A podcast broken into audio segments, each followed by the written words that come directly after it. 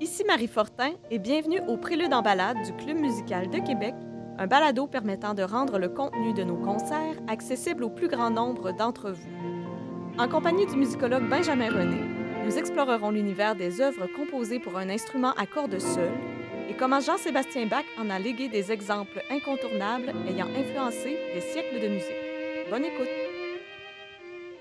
Bonjour Benjamin. Bonjour Marie. Donc, on a déjà abordé Jean-Sébastien Bach à quelques reprises quand même dans d'autres balados sur les périodes de sa vie basées à Köthen et à Leipzig, n'est-ce pas? Oui, effectivement. Aujourd'hui, on se concentre davantage sur ses œuvres pour cordes seules, entre autres pour violon et pour violoncelle. Euh, les amoureux de Bach, bien sûr, sont déjà familiers avec ce répertoire. Certaines de ces œuvres-là portent le titre de suite, d'autres de partita, d'autres de sonate. Qu'est-ce qui les différencie au fond, toutes ces œuvres? Il n'y a pas vraiment de différence en réalité à cette époque-là. Comme pour beaucoup de termes musicaux, l'usage moderne euh, plus spécifique apparaît après 1758. Donc, ça, veut à peu près dire la même chose. Euh, on va utiliser sonate plutôt que cantate euh, parce que c'est pas chanté. La sonate ou la suite, bon, on va voir des petites nuances, mais c'est à peu près pareil. La partita, c'est une autre façon de désigner ce qui est de toute façon proche d'une suite de danse à la base. Parce que c'est ça le moteur, c'est ça le, fondement de la musique euh, instrumentale. Et dès le départ, ça a été l'idée d'alterner les danses lentes, les danses rapides. On le faisait avec une paire à la Renaissance. On va mettre plusieurs paires de danses lentes et rapides plus tard. On va les précéder d'un prélude. Puis on va ajouter une danse à la mode euh, quelque part dans tout ça. Puis à ce moment-là, on, arrive vraiment à ce que représente justement la suite ou la sonate baroque. Petite nuance peut-être, c'est qu'on va avoir euh, des sonates, si on veut les appeler comme ça, qui vont se destiner à différents contextes. Quand on a une sonate qui est plutôt destinée à accompagner des cérémonies religieuses ou des cérémonies qui se déroulent dans l'Église, on va parler des sonatas da Chiesa. Et quand on va avoir des sonates qui se déroulent ailleurs, au concert, on va plutôt parler de sonata da camera, donc ce qui voudrait dire sonate d'église ou sonate de chambre. Mais même là, musicalement, c'est très semblable la plupart du temps. La grande différence étant que pour les sonates de chambre, euh, les mouvements vont porter des titres associés à des danses. C'est ça la grande différence parce que pour le reste, même si les mouvements portent des noms de tempo dans les sonates d'église, c'est bien rare qu'on n'entend pas du tout de rythme de danse qui ressort. Donc, la structure euh, est, une structure assez typique et euh, ce n'est pas toujours le cas, mais ici, avec les suites pour violoncelle de Bach, il respecte euh, religieusement cette structure-là. Un prélude, une allemande, une courante, une sarabande, une danse au choix et une gigue pour terminer. Chacune de ces danses-là va avoir, chacun de ces mouvements-là va avoir ses caractéristiques propres de tempo, de style de danse, qui pour nous, euh, souvent nous échappe un peu, là, parce que c'est assez rare qu'on se décide à s'élancer pour une sarabande en, écoutant de la musique. Mais certainement, pour les gens de l'époque, ça avait un sens tout à fait euh, différent, beaucoup plus incarné, beaucoup plus euh, physique. Donc, c'est cette espèce d'enchaînement contrastant qu'on va retrouver tout au long des suites pour violoncelle de Jean-Sébastien Bach. Donc, en résumant, les suites pour violoncelle comportent des mouvements nommés par des danses. Donc, par extension, on en déduit que ce sont des sonates de chambre. Euh, qu'est-ce qu'on connaît du contexte de composition de ces œuvres-là? Bien, justement, c'est la période où, euh, où Jean-Sébastien Bach est vraiment un compositeur de musique euh, profane. Donc, ce n'est pas un compositeur de musique d'église à ce moment-là. C'est à peu près le seul moment de sa carrière où il va composer de la musique profane. C'est la période de Köthen qui se déroule entre 1717 et 1723. Il travaille à ce moment-là pour le prince Léopold d'Anhalt-Köthen, qui est un prince euh, musicien. Donc, il joue lui-même de plusieurs instruments, le clavecin, le violon, la viole de gamme. C'est une période qui semble très heureuse pour Jean-Sébastien Bach. Presque toute sa musique instrumentale célèbre a été écrite à ce moment-là. On en a déjà euh, parlé dans un balado euh, précédent. Même si cette période-là va, se terminer de façon un peu dramatique par la mort de la première épouse de Jean-Sébastien Bach. Puis ça, va l'amener à un changement d'orientation pour la suite. Il semblerait que l'association du violoncelle avec ses œuvres soit remise en question par certains chercheurs. Peut-être même qu'elles auraient été écrites pour un autre instrument. Qu'est-ce qu'on en sait vraiment? C'est toujours des questions un peu, euh, un peu complexes, la question de l'instrumentation, surtout à cette époque-là. Bon, euh, l'exemple de la musique pour clavier, on ne sait jamais trop si c'est pour un clavecin, un clavicorde, un orgue. euh, on les joue souvent au piano dans l'ère moderne. Donc, la question reste toujours un peu en suspens. Pour ce qui est de ces œuvres-là, ben, là aussi, il y, a quand même, il y a quand même des questionnements parce que pour nous, un violoncelle, c'est quelque chose de très clair. C'est un instrument avec un nombre de cordes définies qui sont accordées d'une façon définie. Mais la plupart des instruments à cordes, à cette époque-là encore, il y avait un certain flottement. On pouvait avoir une corde de plus, on pouvait avoir une corde de moins, on pouvait les accorder différemment. Il pouvait y avoir quand même des différences assez substantielles. Donc, ça, c'est la première chose. en partant, on ne sait pas exactement ce qu'il en est.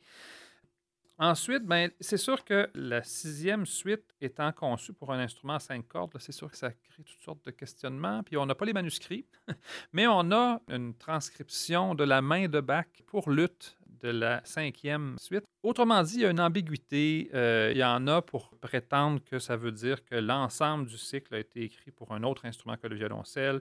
On parle du violoncello da spalla, qui est comme une espèce de gros alto qui se joue en le tenant sur les genoux, en le tenant contre son corps, de côté. C'est un, peu- particulier. Puis on associe cet instrument-là à Bach, mais enfin, donc tout ça est un peu difficile à démêler. On, on ne saura sans doute jamais. Si on avait le manuscrit de Jean-Sébastien Bach, peut-être qu'on aurait des indices un peu plus clairs. C'est pas le cas. Mais de toute façon, à l'époque, c'était pas un enjeu tellement de prendre une pièce pour un instrument puis de la jouer sur un autre. Bach lui-même fait à de très nombreuses euh, reprises. Et c'est devenu de toute façon aussi un ensemble de pièces incontournables du répertoire du violoncelle moderne, donc on gâchera certainement pas notre plaisir. Il n'était pas très courant à cette époque euh, d'écrire pour un instrument plus mélodique de nature, sans accompagnement du tout. Même si les instruments de la famille du violon peuvent produire des accords, comme on le sait, en utilisant des doubles cordes, on associe surtout ces instruments à la mélodie et non à l'harmonie. Est-ce que ça implique un défi supplémentaire, euh, ce type d'écriture? Oui, parce que c'était vraiment une façon complètement différente de faire les choses. Puis euh, c'est assez particulier pour que Bach le précise dans le titre. Donc, dans les premières copies qu'on a, il va parler de suite pour violoncelle seul sans basse. Donc, il a mis tous les mots là, pour être bien certain qu'on comprenait de quoi il nous parlait. C'est quelque chose dans la musique en général, pas seulement la musique instrumentale, mais toute forme de musique à cette époque-là qui est assez euh, inusité. Le musicologue Hugo Riemann a même parlé d'air de la basse continue pour parler de l'époque que nous, on nomme souvent l'époque baroque en musique, parce que c'était un incontournable. Il y a de la basse continue avec à peu près toutes les formes de musique. Ça va être à l'orgue, ça va être au luth, ça va être au clavecin, ça va être avec d'autres instruments. Mais il y a toujours cette espèce de fond sonore dans lequel on a un instrument qui joue des accords, puis un instrument mélodique qui fait une basse, dont souvent le violoncelle d'ailleurs, qui avait bien plus souvent le rôle de tenir la partie de basse que de se retrouver comme ça, non seulement en avant, mais complètement seul. C'est évident que ça pose des défis euh, importants pour le compositeur parce que dans l'optique d'une composition avec la basse continue, ben, vous pouvez libérer beaucoup la mélodie, puis un peu lui donner l'allure que vous voulez. Dans la musique baroque, ça prend souvent une allure assez décorative, parce qu'il y, a, euh, y a des musiciens qui se chargent de l'harmonie, qui se chargent d'assurer une espèce de continuité rythmique, puis d'imposer une espèce de patron rythmique aussi, entre autres dans les danses, c'est assez utile d'avoir ça. Et euh, ben, quand on écrit pour un instrument mélodique, il va devoir composer avec ça, puis quand même, il va falloir mettre de l'avant une rythmique, installer une rythmique pour que les danses fonctionnent, installer une harmonie pour que les accords soient perceptibles, même si on ne les joue pas de la même manière qu'on les ferait sur un instrument qui est fait pour le faire, comme un clavecin ou un luth, par exemple. Donc, il y a, quelque chose d'extrêmement innovateur là-dedans. Certainement que quelqu'un qui adorait les casse-têtes euh, musicaux, comme Jean-Sébastien Bach, trouvé qu'il y avait là un défi à sa hauteur. Si on débute, bien sûr, par le commencement, la première suite, qui est sûrement la plus connue de toutes, est-ce qu'elle est représentative de ce travail plus particulier que Bach a dû faire pour permettre au violoncelle seul de produire une musique qui soit parfaitement autonome? Absolument. Donc, on a, on a plein d'exemples de choses qu'il va reprendre dans les autres suites, d'ailleurs, où justement, il crée une écriture qui est un peu particulière pour combler les manques qu'un instrument mélodique va inévitablement créer. Pour ce qui est du prélude, on va commencer avec cette première pièce-là. Euh, L'esprit du prélude est toujours un peu le même, c'est de tester l'instrument, de tester l'acoustique, de tester l'accord, de se mettre en doigt un petit peu. C'est à peu près ce qu'on va entendre, justement, avec euh, une succession euh, d'arpèges. On va dans les graves, on va dans les aigus. On va créer de cette façon-là, en arpégeant un appui sur la basse. On va venir atteindre les notes aiguës qui génèrent une sorte de mélodie imaginaire. Et au passage, ben, on va construire l'harmonie à travers les arpèges qui relient ces notes-là.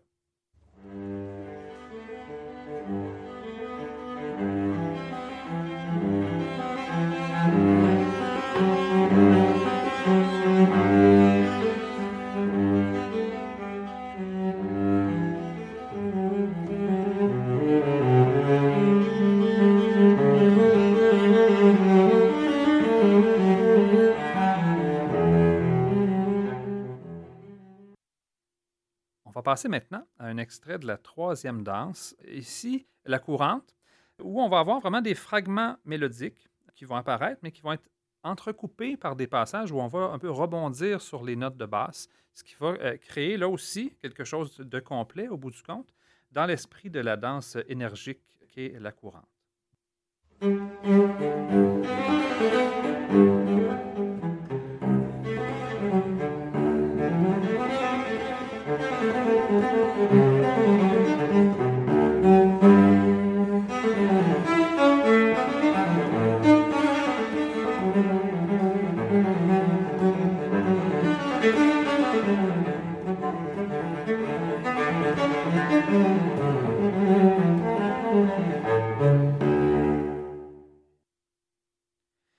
Dans la sarabande, qui est une danse plus lente, plus traînante, on va prendre le temps de, des doubles cordes pour placer un peu l'harmonie entre des sections, justement, où c'est la mélodie qui va dominer.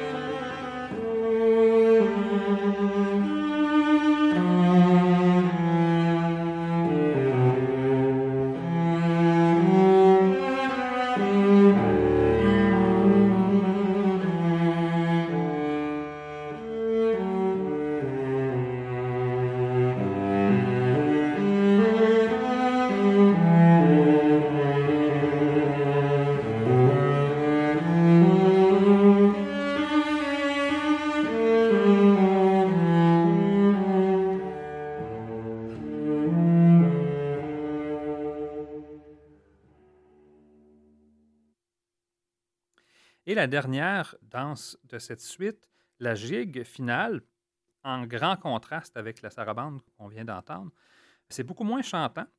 On pourrait presque croire que c'est une partie de basse, puis qui manque la mélodie d'une certaine façon, dans la manière dont c'est écrit, même si ça transmet tout à fait euh, le côté un peu rustique de cette danse énergique.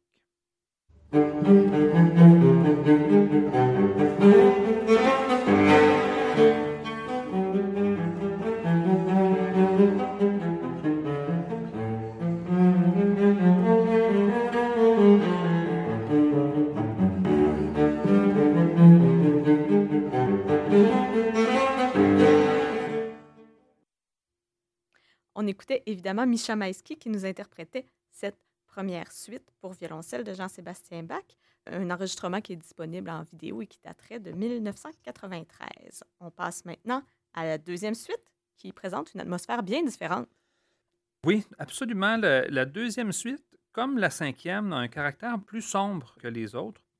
Comme on n'a pas de date bien précise, c'est vraiment des conjectures, mais euh, il y a des auteurs qui associent cet état d'esprit euh, au deuil que Bach a dû faire de sa première épouse euh, au moment où il va quitter Köthen. Donc, ça, semble quand même quelque chose qui pourrait avoir effectivement un certain fondement. On va aller se donner une idée de cette atmosphère-là, justement avec le prélude, en fait, qui va suivre une construction assez semblable à celui de la première suite, mais la tonalité euh, mineure, le rythme vont euh, vraiment donner une allure très, très différente, beaucoup plus sombre euh, à ce prélude-là.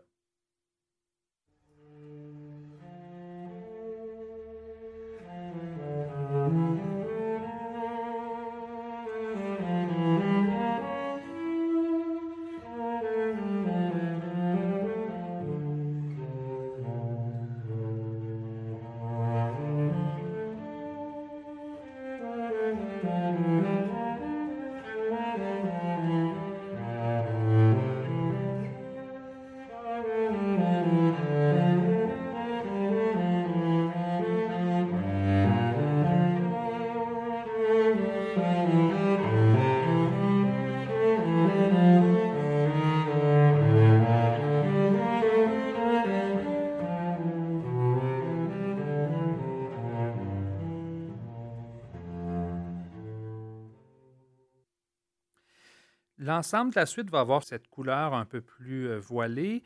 La sarabande, par exemple, va avoir tout à fait cet esprit-là. Puis dans la construction ici, Bach va choisir de laisser des moments un peu de flottement, d'une certaine façon, avec une mélodie qui est tout à fait lancinante et qui, à l'occasion, va recevoir le soutien des profondes vibrations des doubles cordes, des basses, ce qui fait que dans l'ensemble, il y a une sorte d'équilibre qui vient s'installer au bout du compte.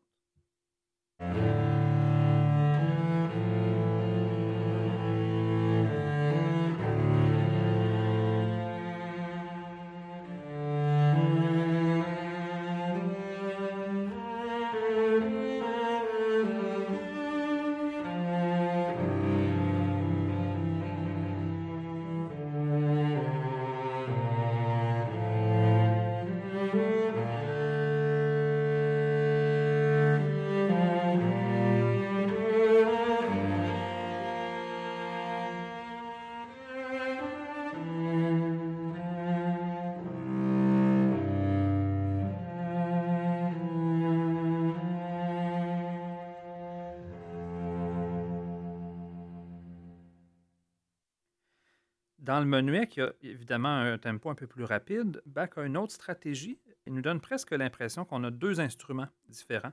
Un qui va avoir un rôle mélodique, puis un autre qui va venir plutôt s'occuper du rythme et de l'harmonie. C'est évidemment l'écriture qui crée cette illusion-là, puisqu'il y a seulement un instrument. Mais c'est un autre procédé qu'il va utiliser à ce moment-là.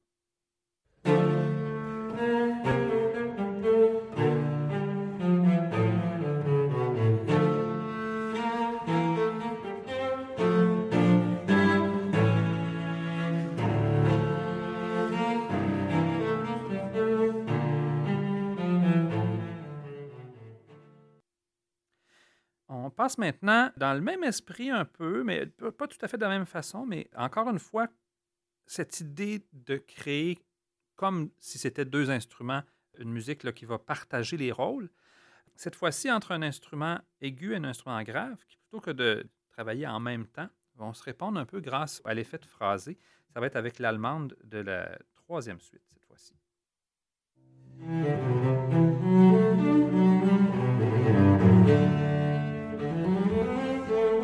Música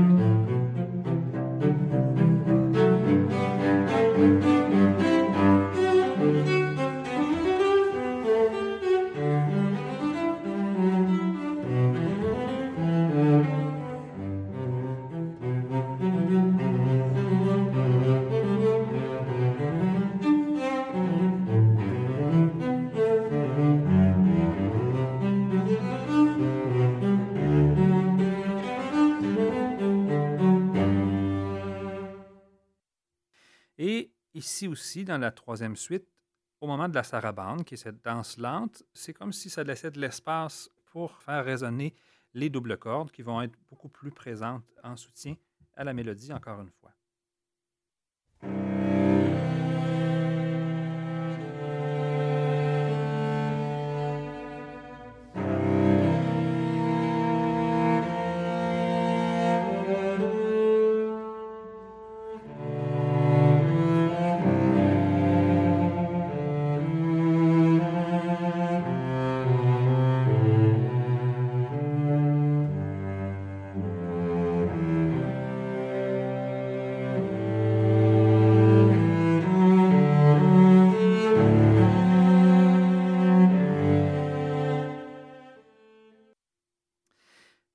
En passant maintenant à la suite euh, numéro 4, on va aller du côté de la courante, qui est toujours une danse un peu plus rapide, selon les versions, et dans laquelle il est assez courant aussi de trouver des jeux rythmiques où le compositeur va jouer un peu sur l'ambiguïté en créant une sorte d'ambiguïté rythmique qui va certainement désorienter un peu l'auditeur et, sans aucun doute les danseurs s'il y en a.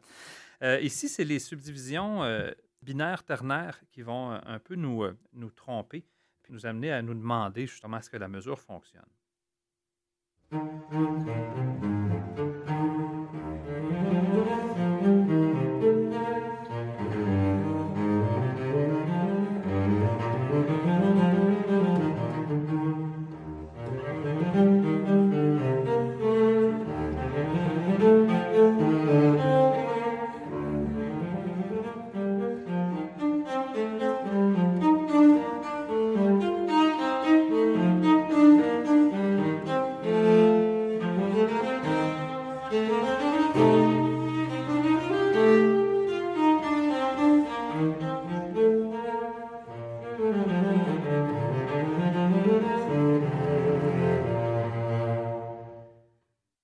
Même si l'écriture est un peu particulière, parce qu'il n'y a pas de base continue, parce que c'est un instrument seul qui joue, Bach va quand même écrire à la manière qui est la sienne, à la manière, une manière qui est très répandue à cette époque-là aussi, en utilisant des motifs obstinés, des motifs rythmiques qui vont être beaucoup répétés pour créer cette espèce d'ensemble où il y a comme une unité minimale qui va être reproduite à de très, très nombreuses reprises. On va l'écouter euh, avec l'exemple de la gigue, qui a justement ce, côté euh, où la mélodie, le rythme vont se construire, mais à partir d'éléments très, très simples.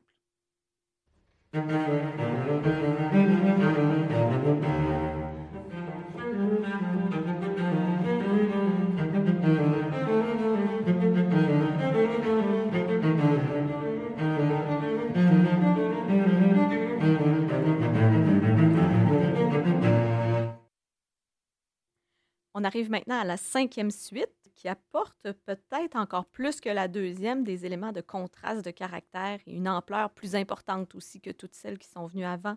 Est-ce qu'on y trouve aussi des prouesses de composition?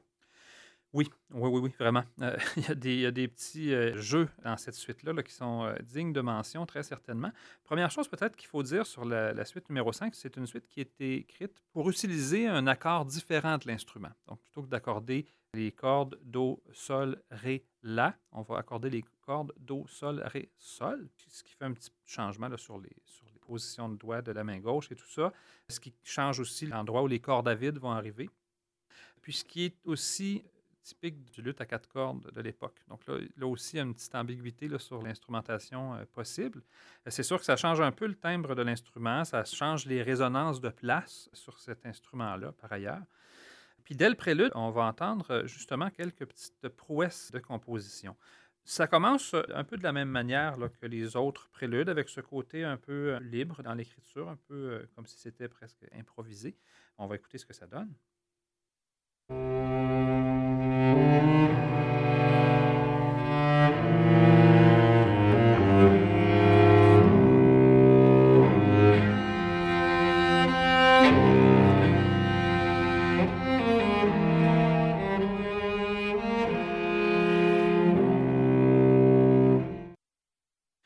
Ici aussi, la tonalité mineure a un impact important quand même sur l'expression de la pièce, son côté plus euh, douloureux d'une certaine façon. Et dans la deuxième partie de ce prélude-là, elle va apparaître une sorte de fugue, si on veut. Évidemment, on ne peut pas faire tout à fait une vraie fugue avec un instrument qui joue euh, des mélodies, mais on entend parfaitement l'esprit de la fugue dans ce sujet musical qui va revenir à plusieurs reprises et qui va réapparaître vraiment à la manière d'une fugue, même si c'est un peu à nous d'imaginer les autres voix qui poursuivent leur chemin.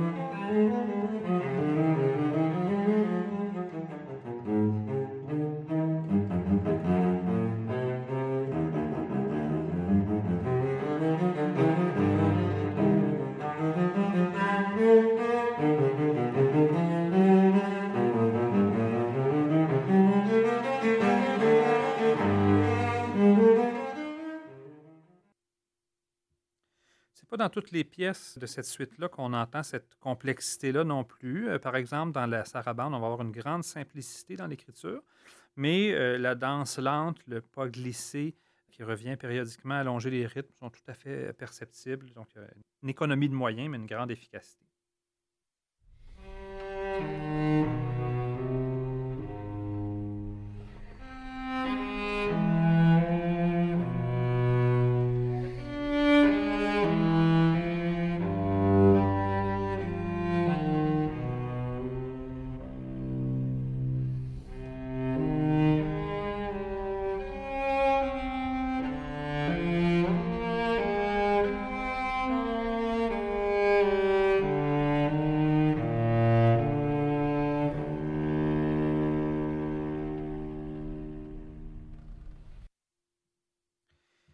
Gigue qui termine cette cinquième suite il semblerait que quand on dansait la gigue, il y avait un côté un peu euh, fantaisie dans cette danse-là parce que les danseurs devaient euh, improviser ou en tout cas euh, choisir des, des, sauts, des pirouettes, des cabrioles à insérer dans leur danse. Donc la musique est un peu à l'avenant avec ce côté peut-être un peu fantasque.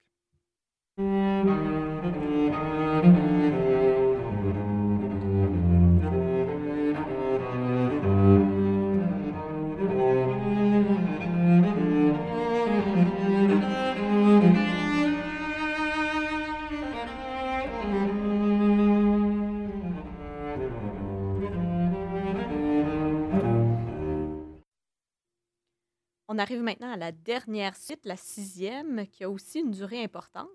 C'est cette œuvre en particulier qui a ramené un doute sur l'instrument pour lequel Bach a prévu ses suites. Pourquoi au juste?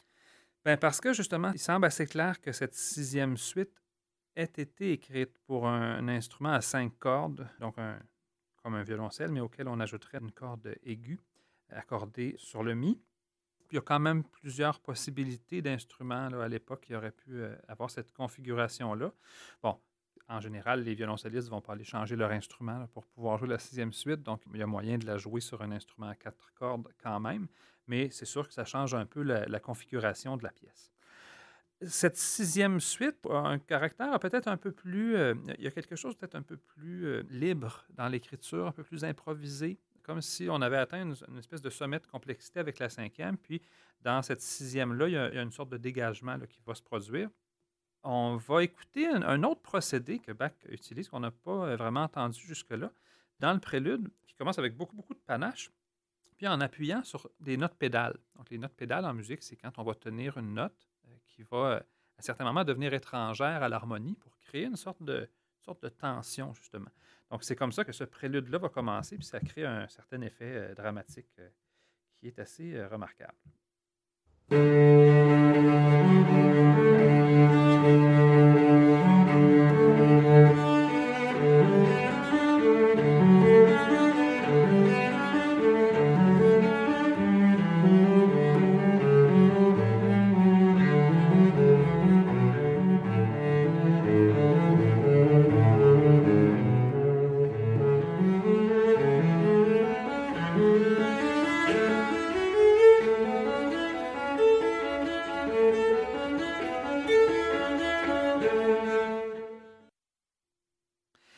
La sarabande de cette dernière suite, le jeu en double corde devient assez élaboré pour qu'on ait même l'impression qu'il y a un contrepoint qui va s'établir entre les notes qui sont jouées par le violoncelle. C'est le premier extrait qu'on a là, qui amène ce côté-là euh, peut-être plus complet dans l'écriture en double corde.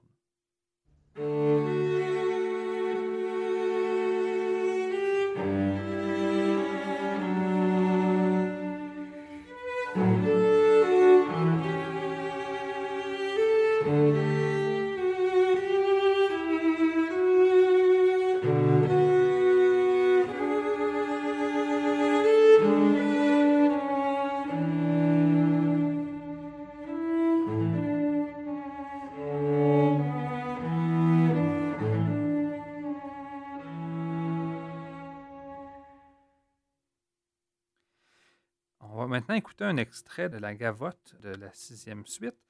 Pour les amoureux de Bach dont on parlait plus tôt, on reconnaît presque la gavotte de la troisième partita pour violon seul.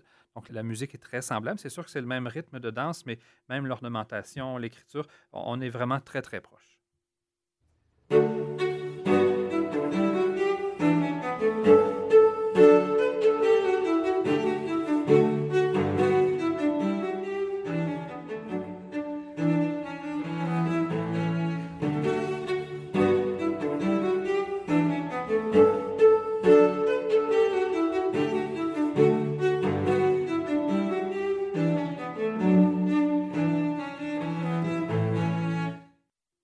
Comprend encore mieux maintenant pourquoi les interprètes et le public adorent ses œuvres. Bach a été très ingénieux aussi dans son utilisation de l'instrument.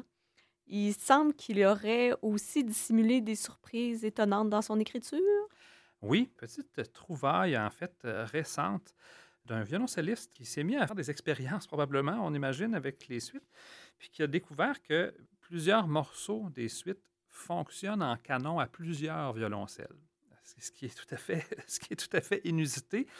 Particulièrement, il y a dans les six suites, qui comptent chacune six mouvements, il y a un mouvement différent qui peut être traité en canon.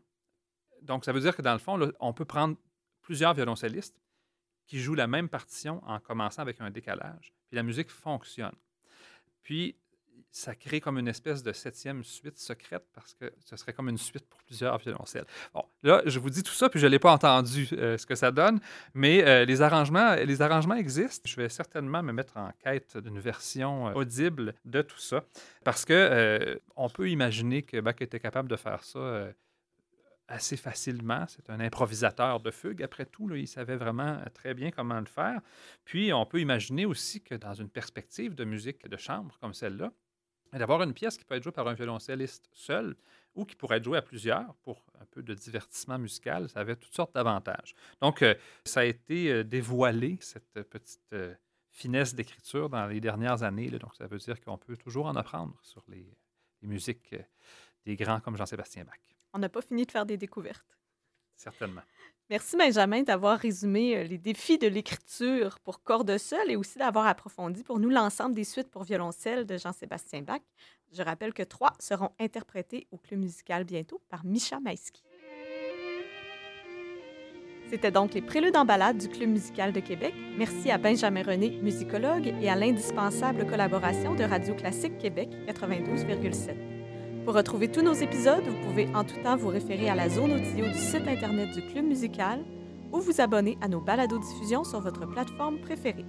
Ici Marie Fortin, je vous donne rendez-vous au Palais Montcalm pour notre prochain concert. À bientôt!